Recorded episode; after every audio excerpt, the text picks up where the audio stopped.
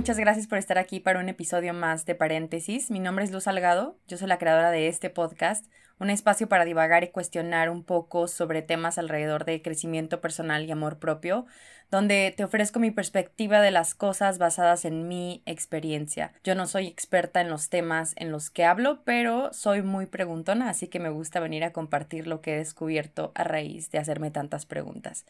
Y pues esto con la intención de dejarte por lo menos una pizquita de curiosidad sobre tus propias experiencias para que quizás si algo resuena contigo puedas empezar a hacer lo mismo con tus propias historias. Así que pues espero que disfrutes mucho el episodio de hoy que se va a tratar sobre el dinero. Los temas que traigo al podcast los escojo porque son cosas que o he vivido o estoy viviendo. Los últimos años para mí han estado llenos de cambios y entre esos cambios ha estado mi mentalidad acerca de este tema del dinero. Nosotros no nacimos con ideas sobre el dinero, sino que fueron ideas que fuimos adoptando de acuerdo al contexto en el que crecimos. Con esa pregunta me gustaría empezar a abrir este episodio ¿Con qué ideas del dinero creciste? ¿Qué ha pasado en tu familia en relación al dinero? ¿Con qué hábitos creciste? ¿Cómo era la dinámica? Y para esto yo te voy a compartir un poco de mi historia y quiero hacerlo porque cuestionar mi historia es lo que me ha dado respuestas. Conforme vamos creciendo y nos vamos dando cuenta de que tenemos sueños que queremos alcanzar, que queremos cosas que queremos comprar. Al mismo tiempo, este tema del dinero se va haciendo más presente porque nos vamos topando con nuestros propios límites, ¿no? Muchas veces queremos alcanzar un sueño y de repente aparecen estas creencias de, no, el dinero es difícil de alcanzar o llega mejor hasta aquí porque si llegas a este punto más alto de ganar dinero te vas a estresar mucho porque asociamos que el dinero es estrés como que pocas veces tenemos las creencias correctas para nosotros mismos para poder llegar a ciertos lugares que también soñamos, ¿no? Eso es lo que me ha pasado a mí. A medida que he ido creciendo, que mis dinámicas de vida han cambiado, por ejemplo, ahora que vivo sola, que también comparto gastos con mi novio, que tengo ciertos planes y ciertos proyectos que quiero crear, para todo esto me he dado cuenta de la importancia del dinero y es por eso que he tenido que revisitar estas ideas que tengo alrededor de él. Y creo que una cosa que pasa cuando estás revisitando tu historia para darte cuenta qué tipo de creencias tienes alrededor del dinero, te puedes encontrar con cosas muy fuertes, ¿no? Porque te puedes topar con la imperfección de tus papás, por ejemplo, con estas ideas que ellos te pasaron también sin saber, o a veces ellos creían que esa creencia que ellos tenían alrededor del dinero era realmente la correcta porque ellos crecieron con esas ideas y en esos contextos que quizás en ese entonces sí funcionaban y ya después no tuvieron la necesidad necesidad como de preguntarse si esa creencia era correcta o no para sus hijos. Entonces creo que algo muy importante a la hora de estar analizando tu historia con respecto al dinero y a tu familia y todo ese tipo de cosas es entender que no se trata de estar echando culpas, ¿no? No se trata de que tú analices tu historia y te des cuenta de que tus papás te pasaron alguna idea que hoy en día no te está funcionando y no se trata como de atacar y decir, ay, es que mis papás, ¿por qué no me dieron otra educación? o qué mensos que no hicieron esto, pudieron haber hecho algo mejor. Creo que hay que ser muy cuidadosos con los comentarios y tener compasión con cómo percibe o percibía la gente el dinero en sus propios contextos. Es algo que he tenido que trabajar porque por supuesto que cuando te vas dando cuenta de ciertas cosas en tu historia que hoy en día te están poniendo el pie para que tú también tengas un estilo de vida distinto y una mejor relación con el dinero, como que dices, ¡ay! ¿Por qué mis papás no hicieron, no me dieron otra educación o por qué no me hablaron sobre esto? Es algo que he tenido que trabajar para no juzgar a mis papás, porque de verdad que ellos me dieron lo mejor que ellos creían para nosotros en ese entonces. Es una cuestión de compasión y esa compasión en mí ha nacido a raíz de yo conocer sus historias. En el capítulo 7 u 8, no recuerdo bien, el que se llama Divagando sobre la relación de los papás, hablo mucho sobre también preguntar como la historia de ellos, ¿no? Cómo crecieron, con qué tipo de ideas y todo, porque creo que eso es lo que crea el espacio para que yo diga, ah, ok, no hay bronca, o sea, mi papá no tuvo la culpa de que yo tenga esta idea del dinero o mi mamá, porque muchas veces sus propios papás tampoco la tenían, o sea, es que nadie tiene las respuestas de todo y creo que se vale aceptar que tus papás no tenían la verdad absoluta del dinero y que hoy en día tú puedes tener una relación diferente y sobre todo tu propia relación, que si algo no salió bien con las creencias y con la educación que te dieron y hoy en día le estás batallando un poco para ganar tu propio dinero, para mantenerte, para sustentar tus sueños. Creo que es importante decir que podemos separarnos de esas ideas con las que crecimos y a ver, o sea, esto no quiere decir que yo invalido la educación de mis papás o que por eso digo que me educaron súper mal o que son pésimos papás. No, es simplemente reconocer que algo ya no está funcionando y que lo quieres hacer diferente porque ahora tú estás como a cargo de tu vida, ¿no? O sea, ya no son tus papás los que tienen que estar ahí pagándote todo y viendo a ver que si no te equivoques y cuidado con esto. No, ahora eres tú quien está tomando las decisiones, entonces creo que por eso es súper importante separarnos como de esta mentalidad con la que crecimos si vemos que algo no nos está funcionando. Hasta estos últimos años me he dado oportunidad como de cuestionar cómo ha sido para mí esta idea del dinero, ¿no? Y creo que cuando estaba chiquita nunca tuve ninguna noción de nada del dinero. Creo, la verdad, que yo crecí como en una burbujita en la que las cosas pasaban de cierta manera. Me acuerdo, por ejemplo, los días de Reyes, ¿no? Yo era de estas niñas que hacía listas enormes de queridos Reyes Magos, yo quiero la muñeca y la caja registradora y la la la la la la. Y yo como que quería todos los juguetes del mundo y mis papás así de que, oye, pues piensa también en los otros niños. Y yo no, yo no, yo quiero esto, esto y esto y esto. Y para mí era demasiado padre como despertarme y ver el árbol de Navidad y ver que todos los regalos, a cada uno de los regalos que había pedido estaban ahí. Y lo mismo para mi hermano y lo mismo para mi hermana.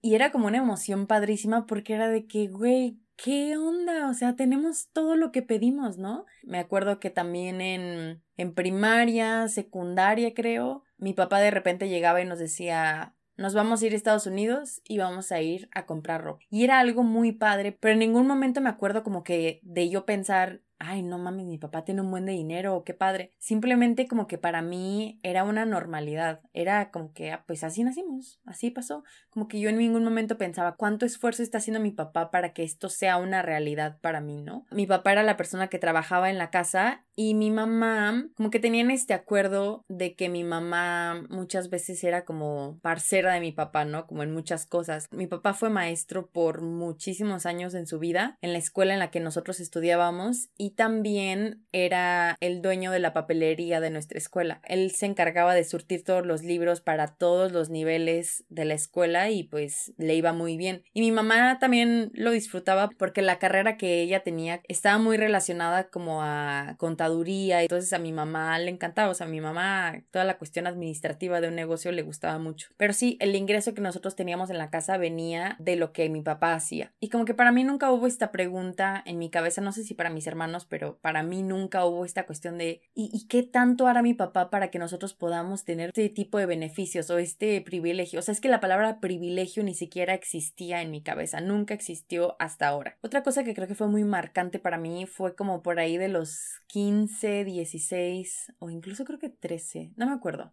El punto es que una de mis mejores amigas de hace mucho tiempo, pues Mariana, que también ha estado aquí en el podcast, se fue a vivir un buen tiempo a Inglaterra porque su mamá estaba haciendo una maestría en ese momento. Y yo me acuerdo que para mí era como, qué raro, ¿no? Como que, pues quién sabe dónde se fue, pero pues se fue a Inglaterra, se fue lejos, ya no está aquí. Porque para mí en ese entonces el mundo era solamente Morelia, donde nosotros vivíamos. Y para mí el mundo era el Jefferson, a la escuela a la que yo iba. Y el mundo era mi casa. No tenía ninguna noción de, ah, pues hay otros países, otros continentes y si tú viajas puedes tener oportunidad. No, no, no. Y me acuerdo que una vez estábamos platicando en la barra de mi casa, mi papá me dice, oye, ¿no te gustaría irte con Mariana un tiempo? Y yo de que, pues pues es que, o sea, yo, era como que, pues es que ni siquiera sé dónde chingado se fue, ¿sabes? O sea, es como, ah, pues sí. Y me acuerdo que mi papá fue mucho, fue el que me plantó esta semillita de irme a otros lugares, ¿no? O sea, hoy en día mi papá me dice que puta, man, pues no te hubiera dicho nada de saber que ya no ibas a parar de viajar. O sea, si hubiera sabido yo en ese momento, tal vez no te hubiera hecho ese comentario. Pero bueno, esa es otra historia. Entonces mi papá como que me plantó esta semillita y me dijo, no, no fue así tal cual, pero literalmente yo lo entendí así en mi cabeza, como, órale, vamos a hacer un trato. Tú me traes buenas calificaciones y yo te pago ese viaje para que te vayas un tiempo con Mariana, ¿no? Porque pues Mariana era y es una persona que quiero mucho, entonces como que me dijera de que, ah, qué padre voy a ver a Mariana, para mí era como, ay, sí, ¿no? Qué emoción y estar juntas y todo. Entonces eso de tener buenas calificaciones para mí se volvió la prioridad, porque dije, ok, si eso es lo que me va a dar el boleto de avión, pues obviamente que me voy a rifar. Y tiene total que ver con la manera en la que me desarrollé después en la escuela, la manera en la que me relacionaba con los estudios y con las cosas. Desde esto mi personalidad cambió mucho porque pues claro que ponía mucha atención a la manera en la que estudiaba, cómo tomaba apuntes, cuidaba que todo estuviera súper bien y que fuera muy reconocida y todo. Otra cosa importante es que pues siempre fuimos a muy buenas escuelas. Otra cosa es que he tenido muchas oportunidades de irme de intercambio y fue completamente porque mis papás me lo propusieron. Yo me fui de intercambio un año a Turquía y me acuerdo que no fue algo que yo busqué. Fueron mis papás los que me dijeron, oye, ¿no te gustaría irte? Nos acaban de, acaba de surgir una oportunidad en este club en el que estamos, ¿por qué no te vas? Yo acepté y me fui y fue algo que me encantó, me fascinó y sí, a raíz de ese viaje yo ya no quise parar. Y fue como que siempre esta dinámica de que, ah, pues entonces voy a ser súper buen estudiante para que yo pueda tener estos beneficios. Nunca me costó llegar con mi papá y decirle, oye, quiero hacer este intercambio a este lugar o ahora me quiero ir a tal, porque era como una dinámica que se había creado, que a lo mejor fue sin que él se diera cuenta exactamente de qué es lo que estaba pasando, pero para mí sí era como, oye, me está yendo bien en clases, yo debería obtener de ti este viaje que quiero. En ningún momento creo que tuve esta conciencia de, oye, si te quieres ir a algún lado, pues tienes que ahorrar y tienes que tú por tus propios medios ver la manera en la que te puedas ir y todo. Muchas veces mis papás me decían como, bueno, ahorra tú también un poquito y nosotros te ayudamos con el resto. Nunca tuve esta conciencia de hay dinero, no hay dinero. Para mí siempre hubo dinero. Para mí el dinero nunca iba a faltar, nunca se iba a acabar y, y ya. También esta cuestión de poder salir los fines de semana a comer, hasta esta cuestión de invitar gente a tu casa y dar el espacio para que estén ahí. Si algo se rompía, no pasaba nada. Pues ofrecer hacerles cosas, que a lo mejor tú les pones el alcohol o si haces carne asada tú les pones la carne. Todo esto para mí era como una normalidad. Fue un conjunto de cosas que me fue creando esta burbuja en la que yo vivía, ¿no? En la que yo realmente pensaba que así era la vida para todo mundo. Y por supuesto que no, o sea, por supuesto que hoy en día sé que no y lo entiendo totalmente, pero es que para mí no era evidente porque a mí nunca se me habló de este privilegio que yo realmente tenía, porque sé que es un privilegio crecer de esa manera. Para esto también mis hermanos tuvieron acceso a lo mismo, a estar en buenas escuelas, a que si querían viajar, podían viajar y todo esto siempre fue con ayuda de nuestros papás. Yo me acuerdo que también irme a Europa y conocer a otras personas de otros países que estaban en esta experiencia conmigo era darme cuenta que también tenían el mismo estilo de vida que yo. La mayoría estaban ahí porque sus papás les podían pagar ese viaje y porque sus papás les podían dar la oportunidad de estudiar en otro país. Entonces para mí era como una confirmación de, ah, ok, pues entonces todos tenemos la misma oportunidad, ¿no? Todos vamos iguales. Y claro, porque yo estaba en este contexto y porque esto es lo que me tocaba por el ambiente en el que yo me movía. Pero entonces, ¿qué pasa? Que nos vamos a universidad y empieza a ser un poco más caro porque ahora somos tres los que estamos en universidad. Y para esto no estamos en una universidad en nuestra ciudad, sino que estamos en Guadalajara, estamos en una universidad que es muy cara. Entonces, ahí, en esa etapa, ya empezamos a hablar de dinero. Mis papás ya empiezan a cambiar la dinámica con nosotros. Empezamos a escuchar como más estos mensajes de estos meses estamos más apretados de dinero, hay que apretar algunos gastos, hay que cuidar más el dinero, no sé qué. Pero nunca como que se nos abrió el juego de, oigan, la situación está así y es importante el dinero. No, simplemente como que nos avisaban algo temporal y todos entendíamos, ah, ok, en algún momento se va a acabar esta fase y vamos a tener otra vez. Y de repente era como, ah, ya luz verde, otra vez volvamos al mismo estilo en el que gastamos y disfrutamos y vivimos y lo que sea, ¿no? Pero después como que se volvió más constante este mensaje de hay que apretar y hay que apretar y hay que apretar todavía más y hay que cuidar más los gastos y hay que más y más y más. Estoy resumiendo totalmente porque esta historia ha sido de muchas, muchas cosas. El punto es que empezamos a ir de bajada. El dinero realmente se empezó a terminar. Y nosotros nos empezamos a dar cuenta porque mis papás nos daban dinero cada semana, nos daban cierta cantidad y de repente era como, oigan, ya no les vamos a poder dar tanto, les vamos a quitar un poquito. Oigan, les vamos a quitar la mitad, les vamos a tener que quitar un poquito más. Oigan, ya no les podemos dar. Y entonces ahí empezamos a sentir como como, a ver, espérate, el dinero se está acabando, ¿qué, qué onda? Y, y, claro que fue como, empezó a ser estresante para nosotros, como, a ver, espérate, ¿qué, qué, qué, pedo? ¿Qué se hace? Y fue como, pues también un susto que tomamos porque creo que nunca, nunca nos enseñaron a tener esta mentalidad de el dinero se acaba, ¿qué pasa si se acaba el dinero? No aprendimos como a desarrollar ciertas habilidades en caso de que el dinero faltara para que nosotros pudiéramos crear nuestros propios recursos. Todo esto te lo comparto simplemente para que entiendas desde qué lugar te estoy hablando. Hoy en día que hablo sobre esto y, y que miro hacia atrás analizando mi historia de cómo fue y cómo han cambiado las cosas, por supuesto que me pongo a pensar en muchas cosas que pudieron haber sido diferentes. Ya pasé por ese momento en el que escuché mi propia historia objetivamente y dije yo también, ay, es que ¿por qué mis papás no hicieron esto conmigo? Yo también ya pasé por el momento en el que juzgué a mis propios papás, pero pues ya fueron, o sea, no fueron, simplemente no pasaron. Realmente lo que más me pongo a pensar es que si mis papás no me enseñaron algo es porque ellos no sabían. ¿Y cómo me voy a poner yo a juzgar juzgarlos por eso. Creo que hoy en día veo mi historia objetivamente y lo único que puedo ver es a dos personas, a mis dos papás, teniéndonos un amor impresionante, o sea, teniéndonos un amor que no se puede medir con palabras y veo a dos personas dándonos lo mejor que tenían y lo mejor que sabían en ese momento y yo no soy quien para llegar y juzgar eso que ellos creyeron que estaban haciendo desde el amor porque mis papás no tenían todas las respuestas y es por eso que digo que cuando tú estás como que desbaratando esta historia de cómo se llevaban con el dinero y qué cosas te enseñaron a ti te vas a topar con la imperfección de tus papás y te vas a topar con algunos secretos y con cosas que funcionaban de cierta manera en tu familia y a lo mejor te vas a llevar un buen susto y vas a decir, verde, o sea, yo viví mi infancia muy feliz y no sabía que atrás de toda esta felicidad que yo tenía estaba pasando esto. Por eso digo que cuando yo pienso en mi historia, veo a estas dos personas que nos aman y que no importa si lo hicieron bien o mal, o es que esto no es lo relevante. Lo importante es que siempre lo hicieron desde el amor y no lo hicieron con la intención de, ah, pues que se freguen cuando estén grandes y que no tengan educación. Yo creo que yo fui una niña muy feliz que tuvo mucha suerte de recibir pues mucho cariño, días de reyes muy felices, navidades muy felices. Y cuando yo platico con mis papás de esas fechas, mis papás me cuentan de todo lo que se tenían que endeudar o todas las cosas que tenían que hacer para que yo al día siguiente y mis hermanos también viéramos el árbol lleno de regalos. Y hasta me dan como ganas de llorar porque qué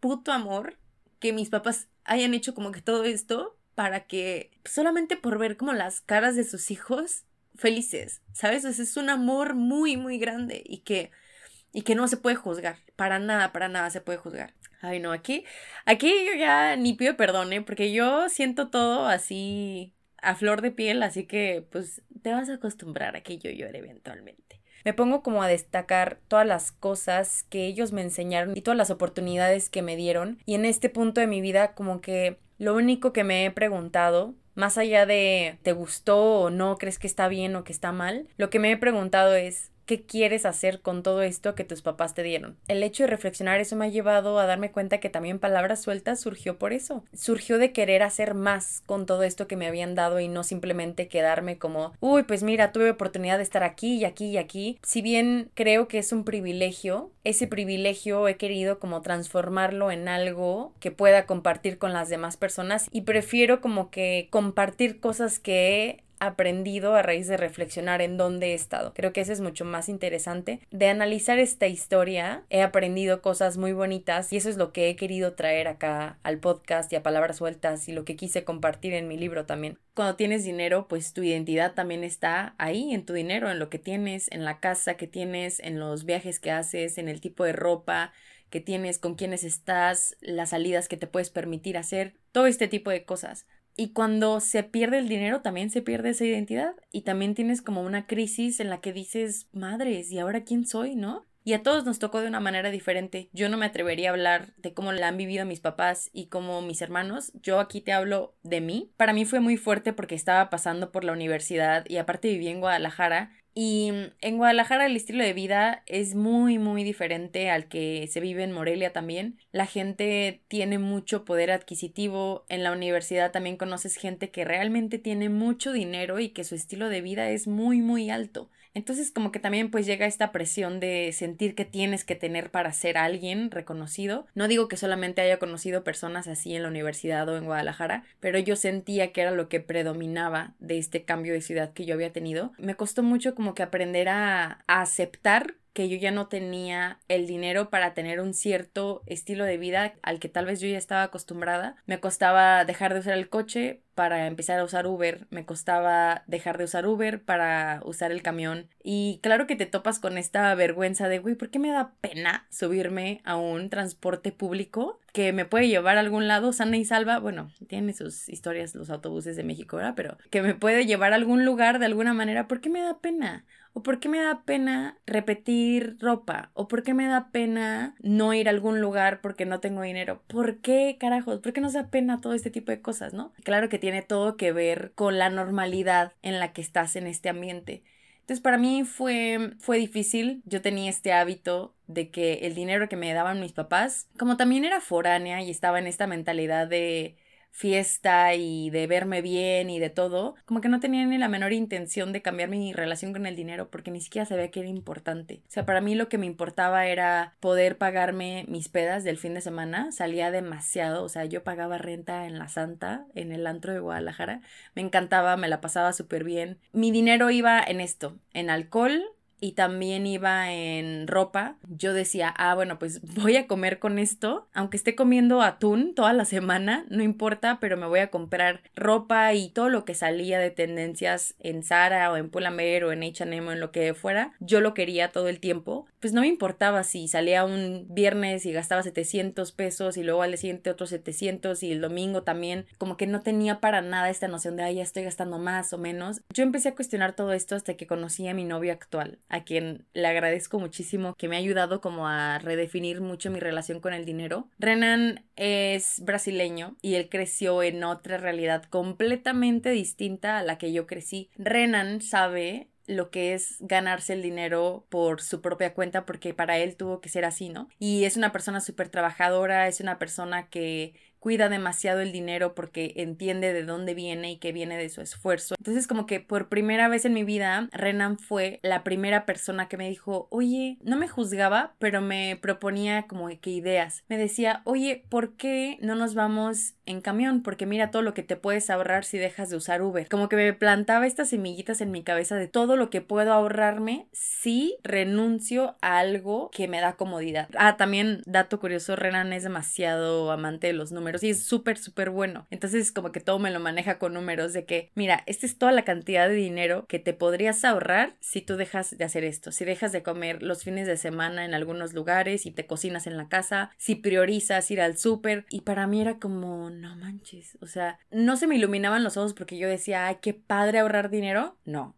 yo decía, qué padre tener más dinero para gastar. Mi, mi, cambio con mi relación del dinero fue algo muy lento, pero que el hecho de tener a alguien como Renan en mi vida me, me fue ayudando como a plantearme otras cosas que no, que nunca había escuchado. O sea, como que fue de, ah, ok, no había pensado nunca en esto, pero qué padre, tienes un punto, te la compro. Entonces, como que sin darme cuenta, yo empecé a cambiar ciertas cositas, como que pensarlo más. Creo que Renan en lo que me ha ayudado es a plantarme este pensamiento de, ¿estás segura que esto es lo que necesitas ahorita y de pensar también como en mi futuro yo, empezar a familiarizarme con esta otra realidad de qué pasaría si guardo tanto dinero, qué voy a poder hacer después con él, ¿no? Tal vez guardar dinero hoy significa tener buenas vacaciones después, o poder pagarme un DEPA, o poder pagarme algún curso para estudiar algo, tener un poco más de tranquilidad y no estresarme por dinero. A lo mejor tú puedes pensar que perderlo todo es lo peor que te puede pasar. Y yo creo que no. Por eso te digo que yo aquí hablo por mí, mi familia tal vez te dirá otra cosa, yo creo que no es lo peor que te puede pasar, que alguien muy querido fallezca, alguien se enferme, que pierdas algo de tus sentidos. Algo de esto creo que sí sería como súper fuerte, pero perderlo todo en cuestión de dinero. Quiero como que escoger las palabras correctas para esto. No digo que se sienta bien, se siente horrible, se te mueve el mundo, te quitan el piso en el que estás parada, la estabilidad, el estrés constante, se vuelve como un huésped en tu casa todo el tiempo y ha sido como muy duro tener que adaptarnos a ciertas cosas y despedirnos de otras. O sea, es que lo que voy es que te despides de una versión de ti que estaba ligada a todo esto. Entonces también es trabajar como con este desapego y este adiós de las cosas y dejar ir es también muy difícil, pero creo que era necesario que nos pasara esto porque si no nunca íbamos a aprender a redefinir nuestra relación con el dinero y ya no como familia, sino individualmente. Creo que eso ha estado padrísimo y era necesario. Fue como un despertar para todos. Fue como que la vida vio que no estábamos haciendo bien nuestra chamba, nos hizo pasar por esto muy duro que también nos ha unido mucho como familia, nos ha ayudado a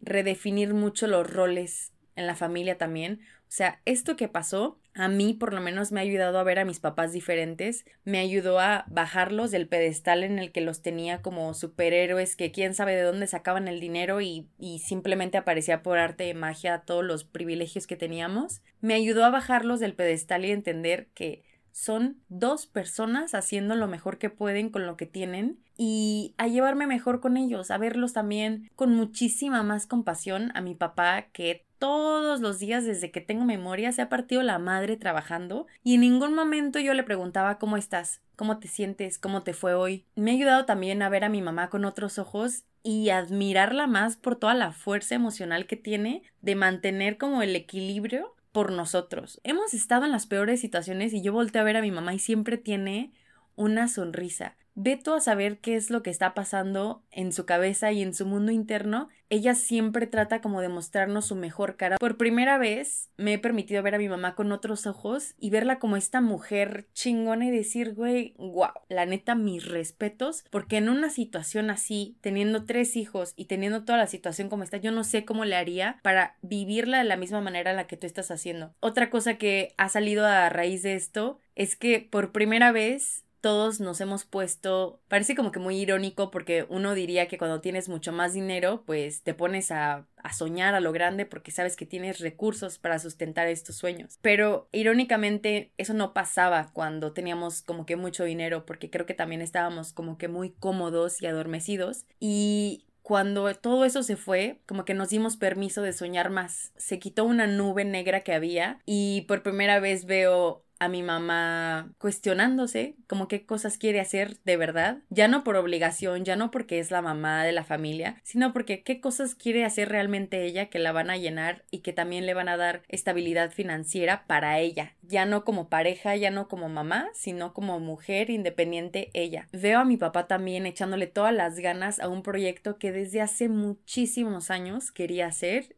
y hoy en día está echándole todo su esfuerzo a eso. Veo a mi hermano también buscándole y yendo atrás de las cosas que realmente le gustan. Por primera vez veo a mi hermana rompiendo sus miedos para empezar a trabajar en una empresa que al principio le daba como un poquito de miedito y ahorita la veo feliz de la vida, la veo aprendiendo a confiar más en sus pasos. Por primera vez en mi vida me atreví a darle su lugar a la escritura y por eso terminé mi libro y lo publiqué. Como que por primera vez estoy dando lugar a este lugar creativo porque ya no nos da miedo esto de si sale mal vamos a perderlo todo, porque ya lo perdimos. Y ahora creo que tenemos una conciencia diferente. Todavía nos queda muchísimo por aprender, nunca vamos a saberlo todo, pero esto nos hizo cambiar por completo la manera en la que valoramos las cosas. Tenemos muchas cosas que cambiar todavía, tanto como familia y como personas individuales. Por lo menos a mí esta experiencia me ha servido demasiado. O sea, he crecido muchísimo y me lo reconozco porque he hecho un súper esfuerzo para crecer y florecer a raíz de esto que puede ser percibido como una tragedia muy grande, ¿no? Para mí esto ha sido muy importante porque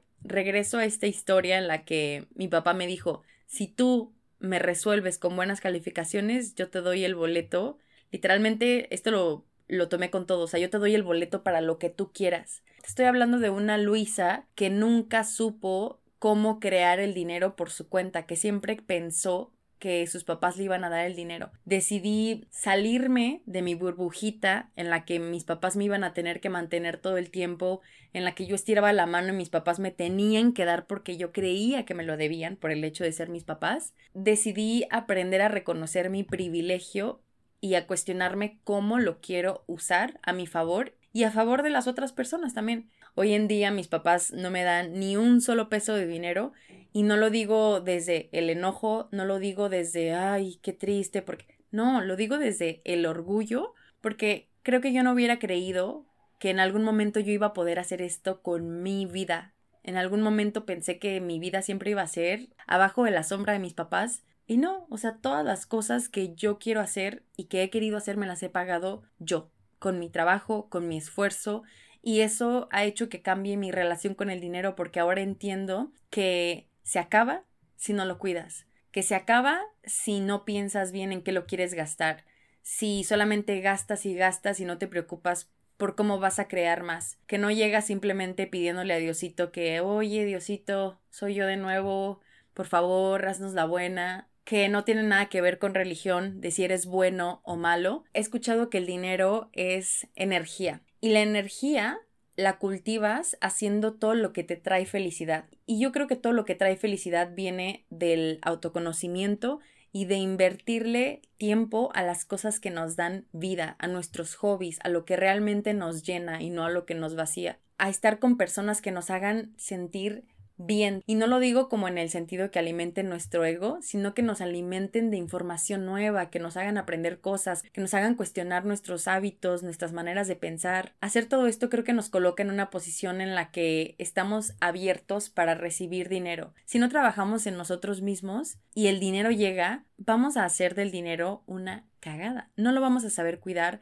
o sea, no lo vamos a saber sostener en nuestras manos porque ni siquiera somos capaces de sostenernos a nosotros mismos, cómo vamos a sostener algo más. Y claro, por supuesto que si tú estás bien contigo mismo, sabes perfectamente en dónde estás parado en tu vida, claro que de ahí puedes tomar mejores decisiones para entonces saber a qué le vas a dedicar energía y esforzarte para que las cosas pasen. Creo que otra cosa importante es estar presentes. Y es algo que escuchamos mucho allá afuera y algo que le damos la vuelta y dices, ay, a ver otra vez, alguien que está hablando de presencia y espiritualidad, de lo que quieras. Estar presente es estar en el momento de ahorita, aunque suene como muy repetitivo. Es voltear a ver las cualidades que tienes hoy tú. ¿A qué le puedes dedicar tiempo? ¿Qué puedes monetizar hoy que no, que no te cueste muchos sacrificios, que no tengas que partirte la madre o decir, ah, no, cuando tenga dinero lo voy a hacer. ¿Qué puedes hacer hoy con lo que tienes? Y empezar a cultivar esa mentalidad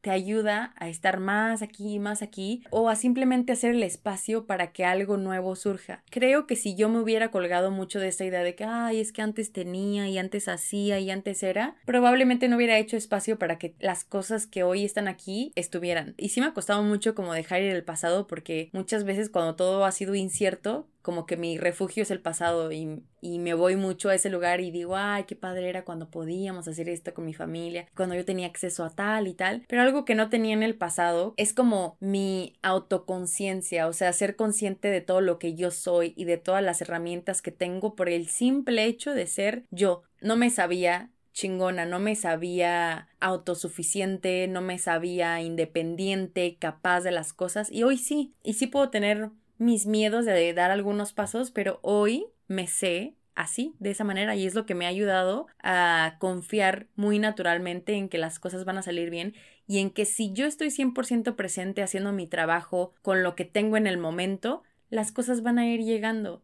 Y realmente ha sido muy loco porque sí ha sido así. O sea, yo en este momento de mi vida soy profesora de idiomas y yo súper entiendo que no es algo que va a ser para siempre, pero no por eso hacer esto se merece menos atención de mi parte. Y a la persona que confíe en mí para enseñarle un idioma le voy a dar mi máximo, porque esa persona está confiando en mí, me está dando su dinero y se merece mi respeto y también mi trabajo completo. Yo aquí en Brasil he crecido de esa manera por pura recomendación de personas y eso me hace pensar, todo esto no pasaría si yo no le hubiera dedicado tiempo a conocerme cuando peor le estaba pasando, si yo hubiera estado reclame y reclame y reclame, no hubiera tenido espacio para verme de otra manera, desde otra perspectiva y no hubiera aprendido absolutamente nada de mí. Creo que lo que más me ha servido sobre todo es cuestionarme cómo quiero que se vea mi vida. Y para esto he entendido que es importante voltear a ver todas estas ideas que tengo del dinero, cómo me siento al hablar del dinero, como que cada vez he ido quitándole capitas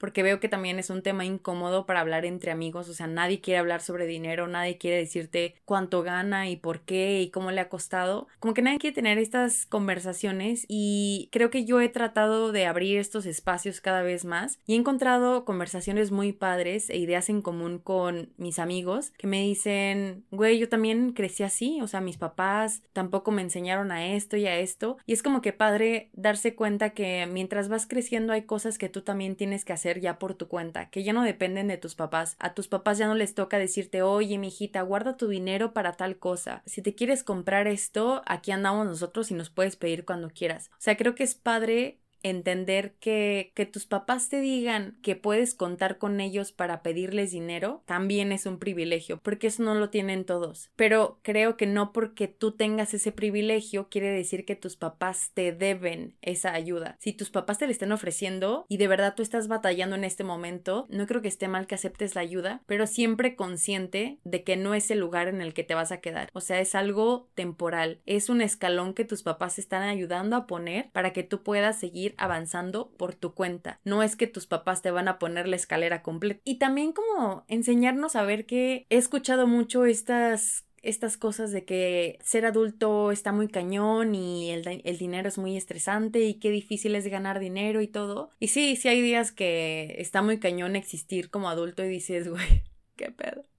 A mí no me dijeron que iba a ser así lo entiendo, o sea, sí está muy cañón, pero creo que también vale la pena deshacernos de estas ideas porque a veces no nos damos cuenta y nos limitan, limitan mucho nuestros pasos y a veces nosotros solitos nos ponemos el pie. Se nos pueden ocurrir un montón de ideas para ganar dinero y nosotros solitos es como, no, no vas a ganar dinero con esto o no, no va a servir y ni siquiera lo intentamos. Observar y analizar todas las ideas que tenemos alrededor del dinero es algo importantísimo y también como ponerte a observar qué ideas tienen las personas que te rodean y que son importantes para ti, porque a final de cuentas esto también es información. A mí me gusta tener amistades con quienes yo pueda tener pláticas de todo. Y si puedo hablar contigo de dinero sin que tú te vayas a sentir inferior o superior, o sea, que esto ni siquiera sea un factor importante, qué chido, porque es padrísimo también permitirnos hablar entre amigos y hasta entre hermanos y papás, hijos, sobre dinero, para ver cada quien qué ideas tiene y también ver cómo nos podemos echar la mano sobre ideas que tenemos y a lo mejor yo veo el dinero de una manera y tú ves que me está costando trabajo algo y me dices tu punto de vista y a lo mejor eso me ayuda a cambiar, ¿no? Qué padre empezar a incentivarnos para tener estas conversaciones cada vez más sin sentir que me vas a juzgar, empezar a abrir estos espacios para simplemente aprender. El dinero, de nuevo,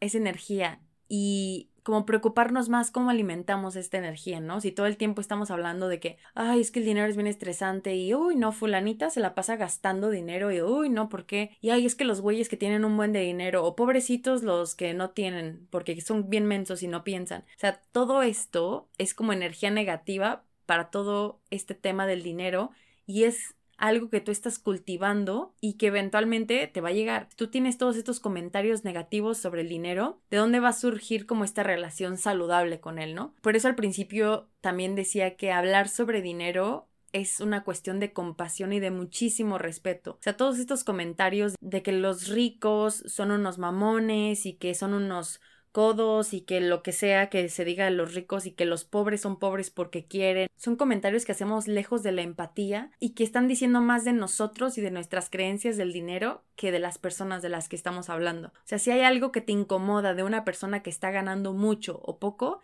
El problema es tuyo, no es de la persona. Cuando tú estás viendo que tienes un problema o que algo se despierta cuando hablas de dinero o hablas de alguien que tiene o no tiene dinero, ahí está tu foquito para que pongas atención en las cosas que tienes que cambiar sobre esto. Algo que he aprendido es que también puede ser muy padre crecer cuando eres consciente de todas estas cosas que de repente te limitan porque quizás creciste con ellas y todo. O sea, el hecho de que hayas crecido con algo no quiere decir que te tengas que morir con algo. Y aquí hablo de todas las edades, o sea, hablo de si eres papá, mamá, si eres si eres joven, si eres de mi edad, si estás en tus 20, tú puedes cambiar tu relación con el dinero en el momento en el que lo vuelvas una prioridad. Yo he estado en proceso de cambiar mi relación con el dinero porque tengo sueños grandes y estoy tratando de trabajar en esas ideas que tengo de que ah, no, yo creo que ahí no alcanzo a llegar, yo creo que eso no es para mí. O sea, como que veo estas imágenes y a veces me intimidan mucho y me, y me cacho pensando de que, ay, no, no creo que la arme yo para tener eso. Y luego trato de cambiar el juego y digo, a ver, pero ¿por qué no? ¿Por qué no podría tener estabilidad o libertad financiera siendo que estoy trabajando mucho en mí, estoy tratando de estar presente, estoy tratando de dar lo mejor que puedo y de esforzarme? No estoy tratando de forzar una imagen específica de mi vida, pero estoy tratando de caminar hacia sensaciones de libertad y de paz en mi camino. Como que me emociona mucho saber cómo voy a llegar a esto y sí lo veo como una posibilidad y lo y confío mucho en esto. Para yo tener esta confianza, le estoy trabajando todos los días y muchas veces esa práctica diaria te lleva a dejar ciertas amistades, a romper ciertos sistemas familiares que a lo mejor te están limitando, a abrir nuevas conversaciones con tus amigos, con tus papás, a llorar de frustración también, o sea, muchas cosas pasan en el camino a redefinir tu relación con el dinero. Y lo que te recomendaría más que darte tips sobre cómo redefinir tu situación con el dinero, porque creo que es algo súper, súper personal, que nadie debería sentirse con la autoridad o con el poder de decirte, mira, estos tres pasos son los que tienes que hacer para tú alcanzar libertad financiera, porque nadie conoce tu historia, nadie sabe lo que has pasado, nadie sabe cómo te educaron tus papás o por qué lo hicieron de esa manera, solamente tú lo puedes saber. ¿Y cómo lo puedes saber? A través de preguntas. Empieza también a ver qué ideas alrededor del dinero tienes. Yo alguna vez hice un una dinámica en la que puse en papel la palabra dinero y empecé a escribir cosas relacionadas al dinero. Y salió mucho como estrés, miedo, escasez y muchas cosas de esas. He tenido que trabajar para cambiarlas porque no quería que estuvieran en este camino nuevo que estoy tratando de crear. Entonces creo que podría ser una buena dinámica para que para que hicieras, que te empieces a preguntar con qué ideas crecieron tus papás también para entender un poco como qué mensaje te transmitieron a ti. Y sobre todo que te recuerdes que no se trata de juzgar, que se trata de entender de alguna manera por qué fue así, o que si no entiendes, porque pues cada cabeza es un mundo, simplemente aceptes, tomes lo que la experiencia de tu vida te dejó y decidas conscientemente qué quieres hacer con eso. Creo yo que eso sería como el mensaje de este episodio. Lo único que quise es compartirte un poco de mi experiencia. No estoy haciendo este episodio porque yo tenga el dinero del mundo, no,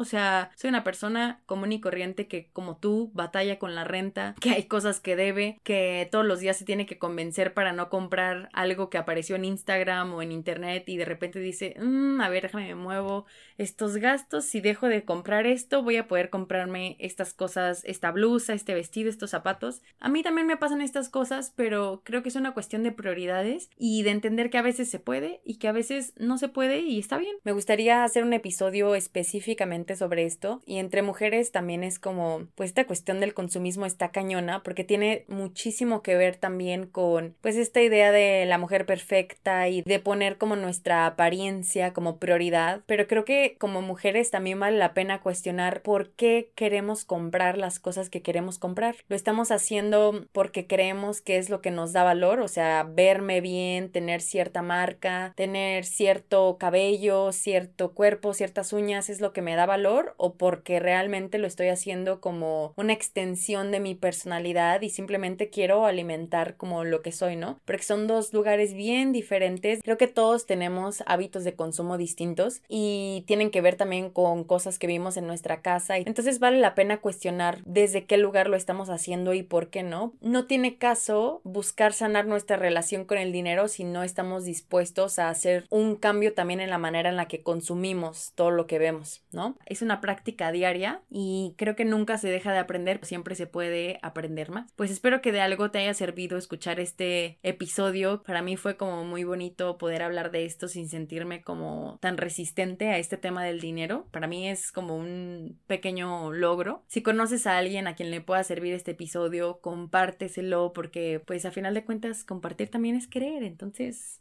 Muchas gracias a todas las personas que escuchan el podcast y que lo comparten en stories y lo recomiendan y todo esto, de verdad lo agradezco mucho. Muchas gracias por tu tiempo y pues te espero el próximo martes para un nuevo episodio de paréntesis. Gracias por estar aquí, un abrazo, adiós.